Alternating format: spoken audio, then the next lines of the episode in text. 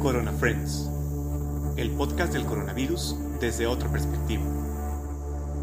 ¿Cómo se vive esta pandemia en Kazajistán, Brasil, Italia, Colombia y otros países? Conócelo aquí en la voz de mis amigos. Esto es Corona Friends.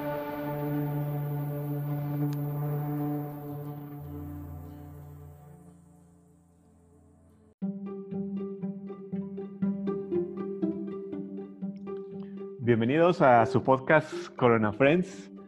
Eh, la verdad es que muchísimas gracias a todos los que han llegado hasta este capítulo. Ya vamos casi por el décimo episodio.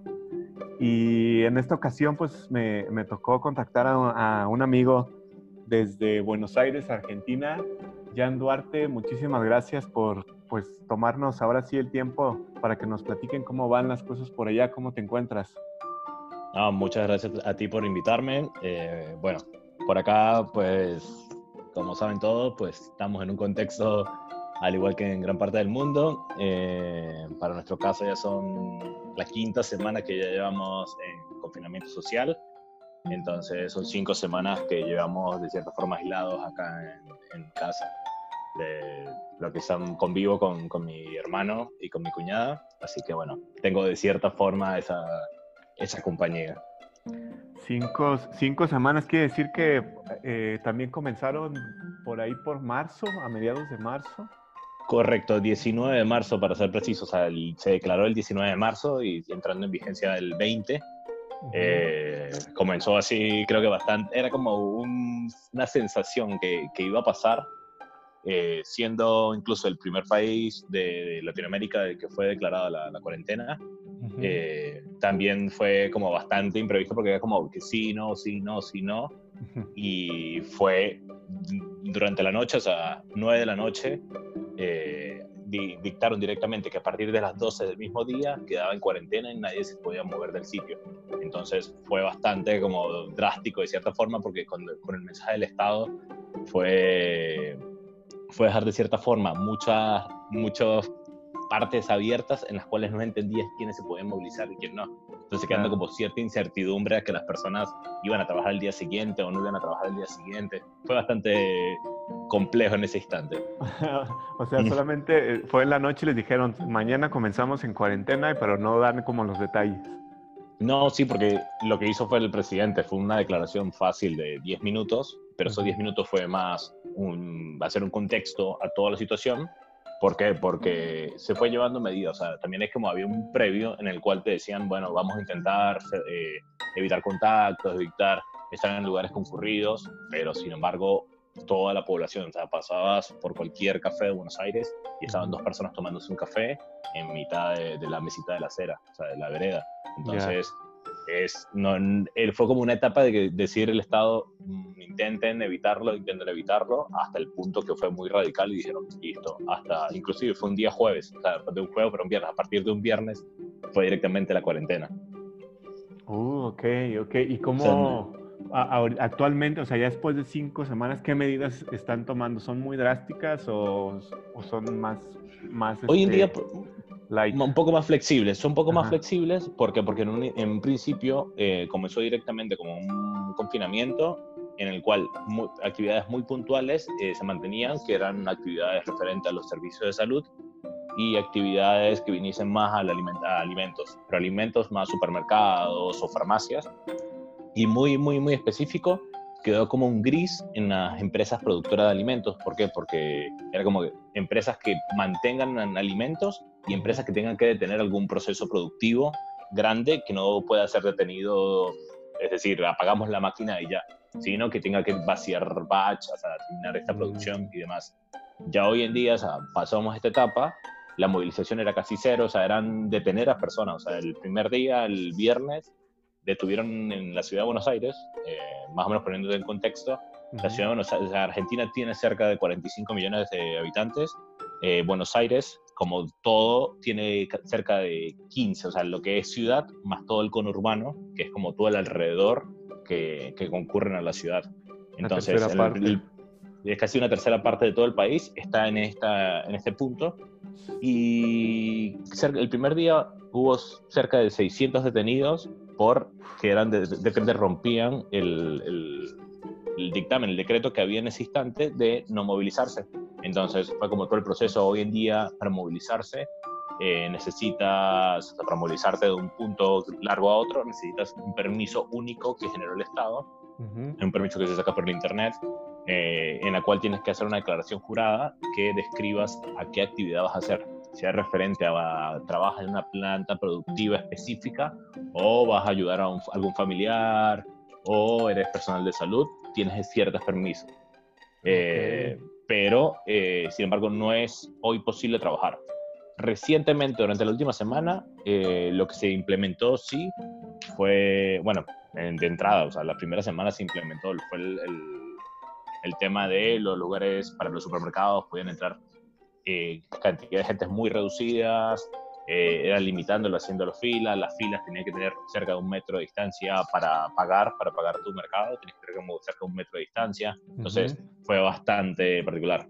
Y ya la semana pasada lo que implementaron fue el uso de tapabocas o barbijos eh, en, todas las, en, todos los lugares como estos, y a su vez eh, si hay más de dos personas concurridas, tienen que utilizar sí o sí este, este tapabocas para, para evitar contacto. Eh, de igual forma, esto implica multas si no te, si no, si incurres en una falta de, este tipo de, de, incumplimientos. Órale, órale, se me hace muy interesante porque estoy viendo las cifras, digo, al día de hoy, este 23 de abril, eh, tienen cerca de 159, 3.200. 3.200 contagiados y 159 muertos aproximadamente. Y, eh, sí, perdón.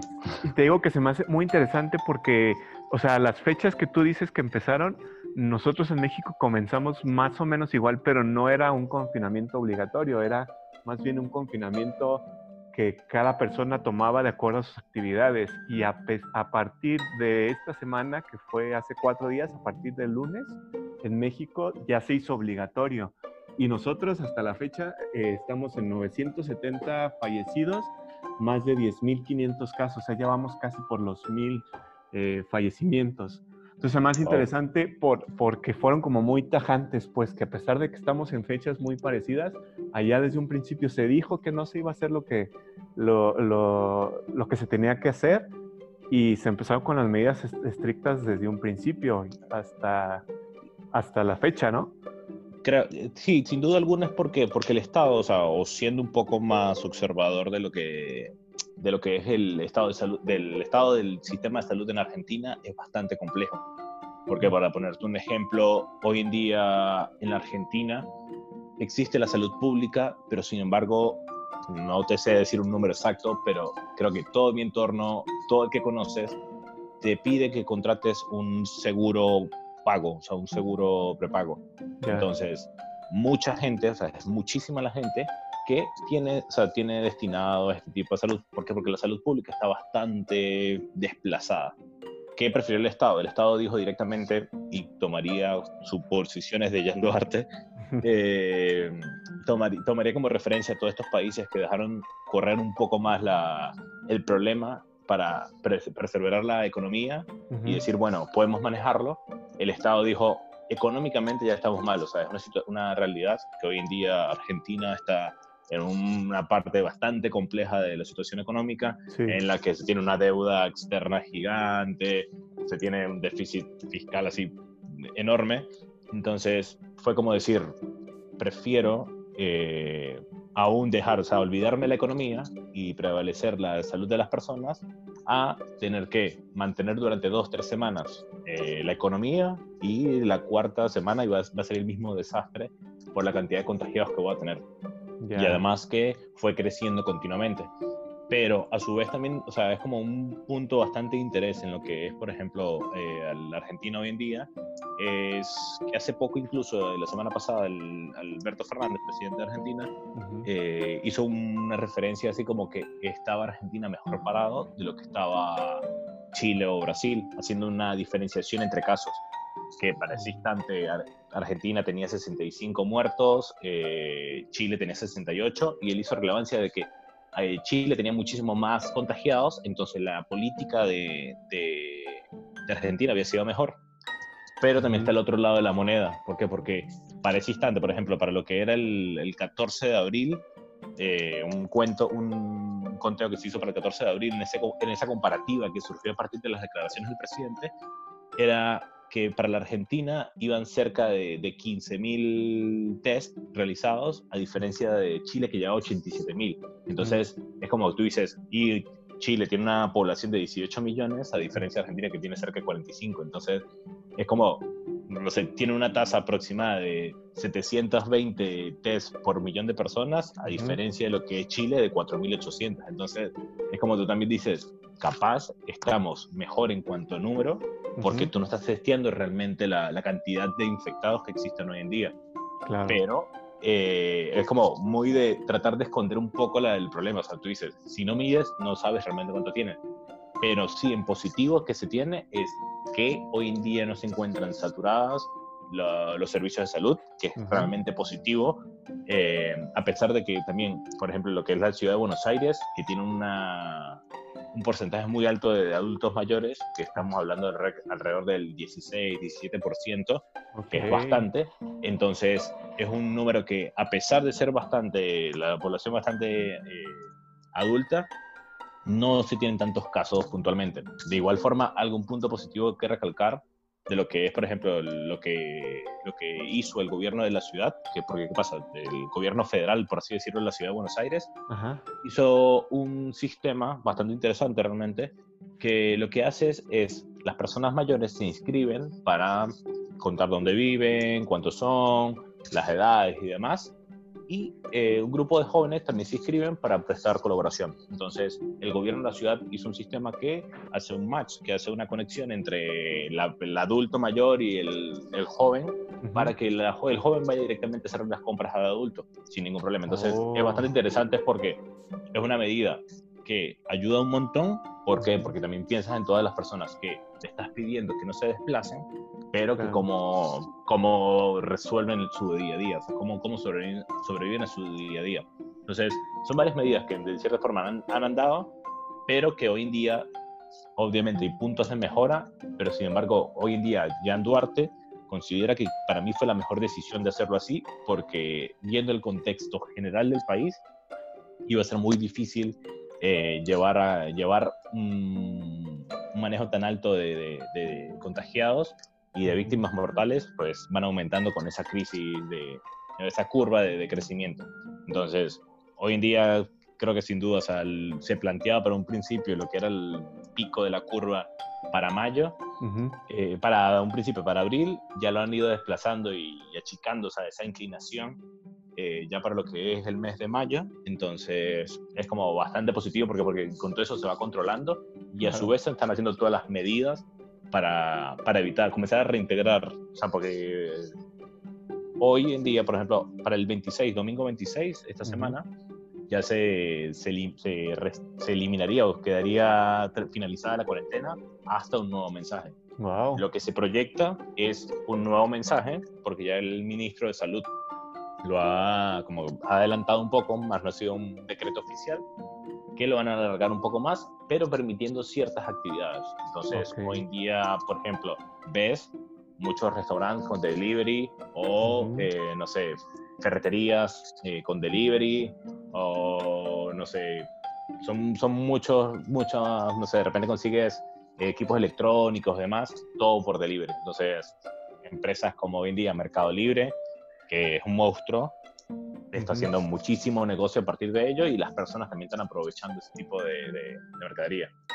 Entonces, es como bastante bien, se ha manejado, quedan puntos a mejorar y también creo que sin duda alguna recién empieza el problema porque hoy en día tenemos un problema de salud y el problema económico va a venir como muchísimo más grande que cualquier cosa.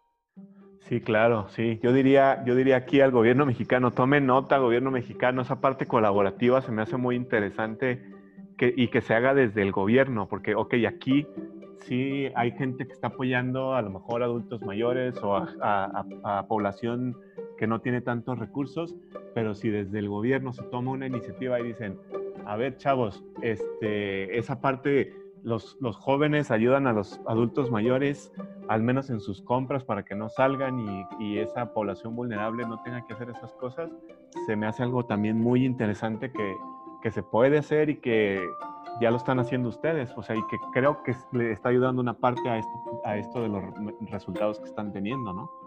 No, sin duda alguna, y, es increíble también la recepción que se tuvo de las personas, o sea, mucho, o sea, si no me falla la memoria, el primer día apenas nos lanzaron fueron cerca de 6.500 voluntarios que se sumaron a la, a la actividad.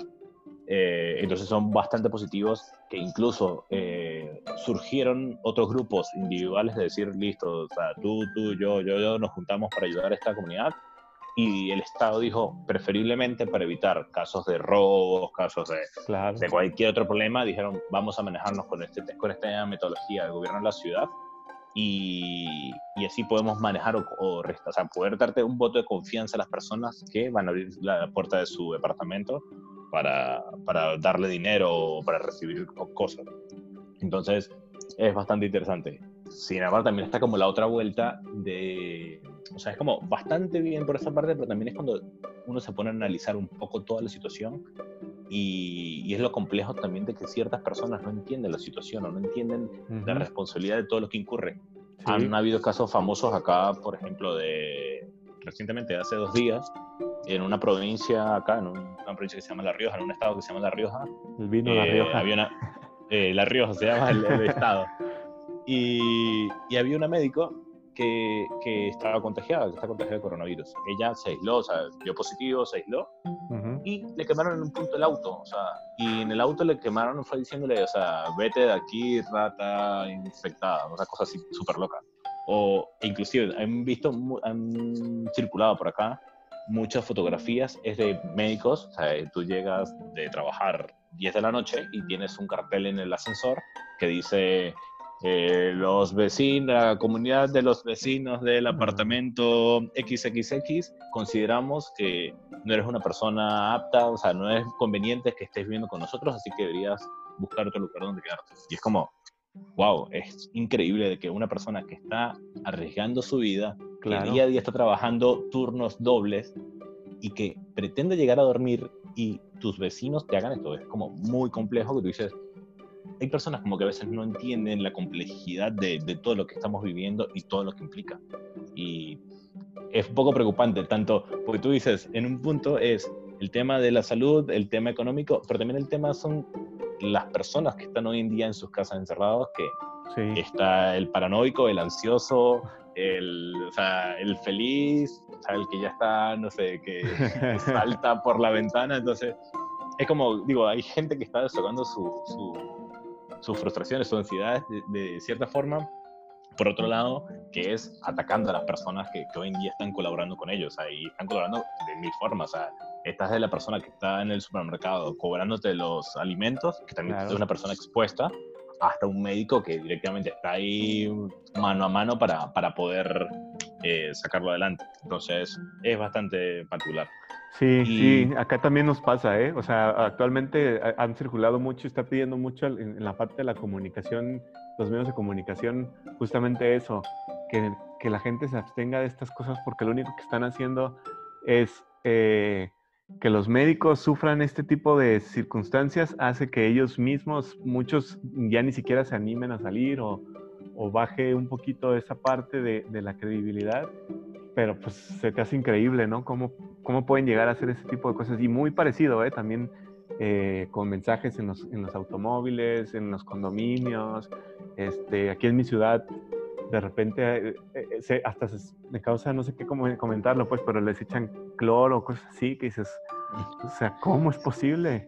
Es, es cuando, cuando comienza la maldad a trabajar en contra de alguien que está haciendo el bien directamente, o sea, y es solamente por una cuestión de intentar protegerte, que no va a tener ningún sentido, porque al final, si vas al supermercado a comprar, no sé, un snack y tocaste el snack y no te lavaste las manos y te tocaste la cara, ya, o sea, eso fue todo, o sea, eso te contagiaste simplemente así. No fue porque la persona estaba salvando vida, porque estaba dedicando todo su tiempo a ello. Entonces, es bastante complejo cuando tú dices, es como la cuestión que tú debes evaluar realmente como persona qué estás haciendo y cómo puedes colaborar.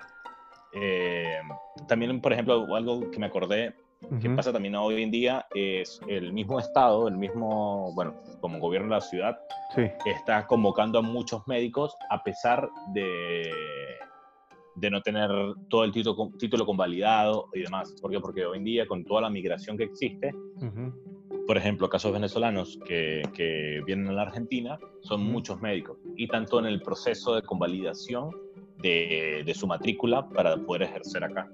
Y muchos de esos médicos lo que están haciendo el Estado diciéndole, ¿sabes qué? Te necesito capaz, no como para liderar, eh, no sé, el servicio de urgencias de X lugar, sino te está pidiendo como un soporte y como una persona que tiene conocimiento de todo lo que es el sistema de salud para poder ponerle en ciertas posiciones estratégicas que puedan soportar más que cualquier otra persona. Entonces, es bastante también interesante esa forma de decirte, o sea, no es que te voy, y a su vez, también con una aclaratoria que te digo es, no es que te voy a convertir en el médico de la Argentina, sin embargo, sí es como poder tener tu apoyo en esta situación que es caso, caso, no sé, extremo y no pensado. Entonces, también es una medida bastante importante, igual es como bastante positiva para mí, porque de cierta forma es poder hacer una planificación y poder estructurarlo en el caso de que hubiese una curva muy grande y se satura el sistema de salud. Claro, sí, definitivamente. Y, justo eh, una de mis preguntas era cómo ha cambiado un poco ya en lo personal, tanto pues tu vida laboral, personal, en este tiempo. O sea, hablabas ahorita de cómo ha cambiado a lo mejor los negocios de que tienen que meterse al e-commerce o a la entrega ya a domicilio en tu caso, desde que fue el confinamiento, ¿ha habido alguna medida en tu trabajo, algo que hayan tomado y, cómo lo has tomado? Hoy en, día, hoy en, día, trabajo en una empresa de fabricación de baterías de autos, entonces es un tema no prioritario para la nación eh, hoy en día, entonces no es como que un muy importante que estemos produciendo y trabajo como ingeniero de procesos, entonces es un trabajo muy productivo, así que de cierta forma la carga laboral del trabajo eh, baja un montón, así que ha tocado home office y de cierta forma reinventarse con ya sean cursos o por ejemplo es lo que lo que ya, ya surge otra otra rama de que he tenido cursos como nunca había tenido durante el funcionamiento normal. ¿Por qué? Porque es como aprovechar ese tiempo muerto justamente al no estar produciendo, es el, el, poder capacitar a todo el personal administrativo que de herramientas que en algún instante no estamos logrando. Eh, sin embargo, es como que esa sensación que sí da un poco de, ansiedad es el saber qué va a pasar. ¿Por qué? Porque o sea, hoy en día es un mercado que, nuestro mercado de, la empresa que trabajo, es de vehículos que están andando y si todo el país está detenido, nuestro consumo directamente no va a existir. Entonces, es como, cuándo vamos a arrancar de nuevo todo el tema productivo y cuándo vamos a comenzar a vender. O, entonces, son, te pones a pensar mucho en esas pequeñas empresas eh, que o sea, recién está levantando. Caso personal, hoy en día estoy con un emprendimiento y es una pequeña empresa. O sea, estamos formando mi socio y yo. Tenemos recién arrancamos en enero y de repente fue un stop, un para de emergencia oh, de qué hacemos, cómo le hacemos, porque de igual forma necesitas pagar alquiler, necesitas pagar los servicios y demás, y es como tú dices, ¿cómo haces? Y, y, de cierta forma se tiene cierta comodidad, porque porque tienes un trabajo alterno y puedes llegar a, compensar, a sacar de tu salario para pagar eh, los gastos fijos de lo que es tu empresa. Pero muchas empresas hoy en día se están, circulan muchos mensajes por allí de personas que trabajan, ejemplo, en tiendas de ropa o demás, que en un punto te dice, listo, te puedo pagar lo que es el mes de marzo, te puedo pagar el mes de abril, pero si esto se alarga no te puedo soportar más. O sea, de verdad, y no es porque digas directamente, no, no, no quiero pagarte, sino es como que uno ponerse en cierto lugar, una empresa de, no sé, ponerle 10 empleados, donde sacas capital físico, liquidez, que puedas pagar todos esos 10 empleados, porque tú dices, ok, excelente, tengo mercadería de X cantidad evaluada, tengo mercadería en X cantidad evaluada, tengo el, local, todo lo demás, pero tu liquidez no existe. Y el proveedor, eh, los, a las personas que le vendiste en grande, no te van a pagar porque todo está detenido y los que te venden Entonces, es como un punto en el cual para mí es como para manejar un, un, auto manual, o sea, manejar un auto manual en el cual tienes que manejar el clutch y acelerar de a poco, o sea, es como no puedes frenar de cero toda la economía ni tampoco puedes acelerarla y dejarla libre. O sea, es como poder tener ese tacto de, saber cuándo sacar el clutch, un toque y poder comenzar a arrancar sin hacer, sin hacer tantos daños realmente, ni para un lado ni para el otro. Entonces es bastante complejo hoy en día la, el tema económico, digo, es desde la ambas partes, desde la parte desde la persona que trabaja para una empresa o como de la persona que está montando una empresa. O sea, es bastante complejo. Sí, no, además esto suma en la situación en la que se encuentra actualmente Argentina con, con, con su peso bastante devaluado y, y, con el cierre económico de muchas este, industrias, ¿no? No, totalmente, totalmente. Hoy lo que digo es, hoy el cerca de toda la deuda en sí, como verla como un macro de deuda, eh, está cerca de los 300 mil millones de dólares. O sea, es como una cosa así absurda que solamente hoy en día Fondo Monetario Internacional se le deben 44 mil millones de dólares. Entonces, y son de estos que te cobran ya. entonces, hoy en día, hace, la semana pasada, sí, justamente salió el ministro de Economía a decir que se entra en default y se va a, a reestructurar la, la, deuda porque es imposible pagarla hoy en día y de aquí a mínimamente 2023 no se va a pensar en cómo pagarla. O sea, ah, fue una declaratoria y decirle, decirle, no podemos pagarla, no piense que la vamos a pagar, necesitamos reestructurarla y definir cómo la vamos a hacer. O sea, no, no, no, no, es que no te va a pagar, sino no te va a pagar ahora y bajo esas tasas. Entonces, es bastante compleja la situación que se viene. O sea, es mucha, muy, muy, muy, muy, muy difícil.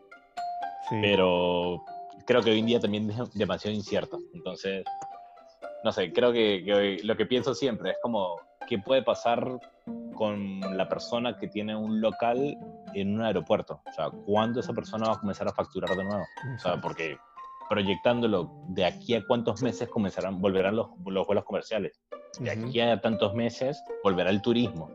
Y es difícil, o sea, un país, o sea, Argentina es gigante realmente y es, tiene tres ciudades, cuatro ciudades casi que son pobladas. El resto son ciudades muy pequeñas y esas ciudades muy pequeñas muchas veces dependen del turismo. Entonces, son esas ciudades que hoy en día están muy, muy, muy complicadas y a todo nivel, o sea, pasa por todos lados, muy transversal. Más, eh, no sé, puede pasar, hoy día también existe el tema del petróleo, es como una ah, cosa sí, sí. Y ya podemos, podemos tocar un montón de, puntos que están complicados de... Sí ya está negativo el valor del dólar. O sea, tu bono por comprar eh, petróleo ya es negativo, ya no vale nada. Claro. Entonces es bastante complejo realmente toda la situación. Y que justamente escuchaba hace poco un economista y decía, dentro de mí, los colegas, todos tienen distintas teorías, pero ninguno tiene certeza de qué va a pasar. Entonces, o sea, ahí toda la, la, serie de escenarios que se están planteando es que, que no se ha podido. O sea, caso puntual, Estados Unidos, Estados Unidos fue como, progresar economía, progresar la economía, progresar la economía, y en un punto te dicen, mm, frena porque no podemos mantenerla. O sea, claro. necesitamos un cambio de dirección y que se detenga todo porque si no esto se vuelve peor. Entonces, muy complejo realmente. Sí, es un tema muy complejo que nos podemos aventar otra vez ahora hablando de esto. Totalmente. Este, este, pero bueno, se nos está terminando el tiempo. ¿Algo más que quieras agregar que, que, que nos pueda ayudar acá en México a, pues, a entender entender bien cómo se está viviendo estas cosas y que pues realmente seamos conscientes de, de, que no es un invento social, sino que realmente está pasando y que influye en todos los aspectos económicos, culturales, religiosos, etcétera. Creo que sin duda alguna es eh, verlo como un, un, cronograma, cuando todo el mundo lo veía como pasaba en un lugar lejano por allá en China, en la cual no lo ves tan cerca, y después dices, mm, es China. Pero cuando ya pasa a Europa, y de cierta forma toda Latinoamérica le tiene como una cierta admiración a Europa, en el cual todo funciona.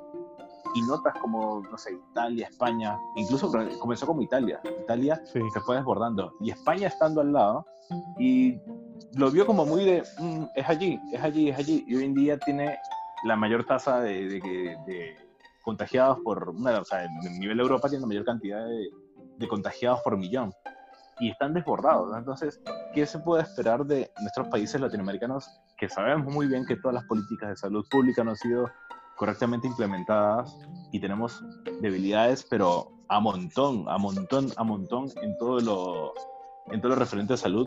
Entonces, no podemos permitirnos a esperar a que tengas el coronavirus con, durmiendo contigo para comenzar a cuidarte. O sea, es como tomar tus medidas, es si el gobierno no lo ha dictado, utilizar tu tapabocas, el pensar de que tienes las manos pintadas, o sea, me funciona perfectamente, es piensa que las manos las tienes pintadas, entonces no te puedes tocar nada directamente, o sea, es una práctica muy común que utilizo para el supermercado. entonces, padre. Es tener las manos pintadas, entonces no te quieres tocar nada.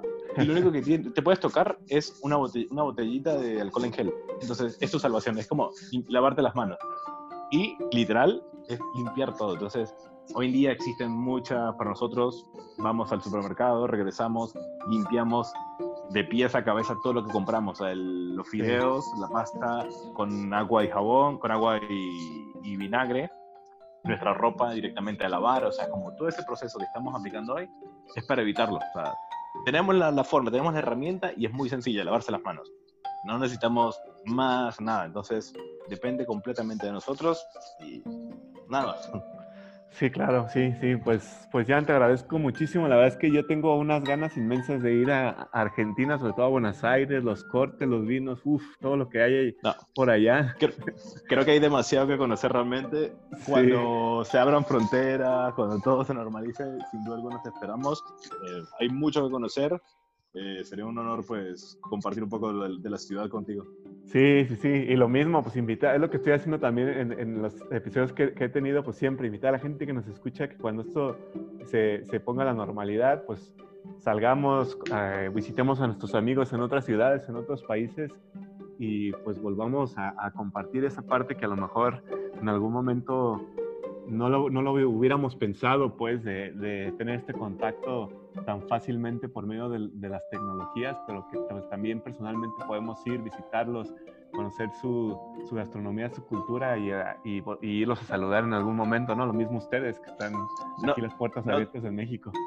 No, totalmente. Y, y muchísimas gracias realmente por, por, invitarme. Y a su vez también como que agregaría algo más. Es como que muchas veces, eh, incluso ni siquiera es un turismo externo. A veces tu ciudad tiene tantas cosas que conocer. Exacto. Que nos da tanta pereza salir de la casa que hay muchos lugares pequeñitos que tú dices, no sé, en tu caso, es una taquería clásica mm. que siempre estuvo allí y tiene una historia genial. Y solamente quiero conversar con ese señor que estuvo allí. El panelón le llamó. Ajá, es, increíble, o sea, pero muchas veces dejamos de lado todo ese tipo de cosas y es aprovecharlas. Es crearte una guía de un, to-do list de cosas que hacen en tu ciudad, empezando apenas salga. Y ya después comenzamos con Internacional a conocer todo el mundo. Sí, claro. Jan, pues te agradezco muchísimo este, tus palabras, tus reflexiones y que nos hayas platicado tu experiencia de cómo van las cosas. Espero pronto todos salgamos de esta y que pues todo sirva a la humanidad y que no haya tantas afectaciones en tu familia, en, tu vida personal, en tu vida laboral y con los seres, con tus seres queridos. Vale, muchísimas gracias por invitarme y pues cualquier cosa estamos por acá para seguir reportando. claro que sí. Pues muchísimas gracias. Este fue un episodio más de, Corona Friends desde, desde Buenos Aires, Argentina. Si te gustó este episodio, compártelo para tener información, para que eh, tus amigos, eh, tus conocidos se informen. Eh, aquí en la liga y en las demás redes sociales. Nos escuchamos en el siguiente episodio. Muchas gracias.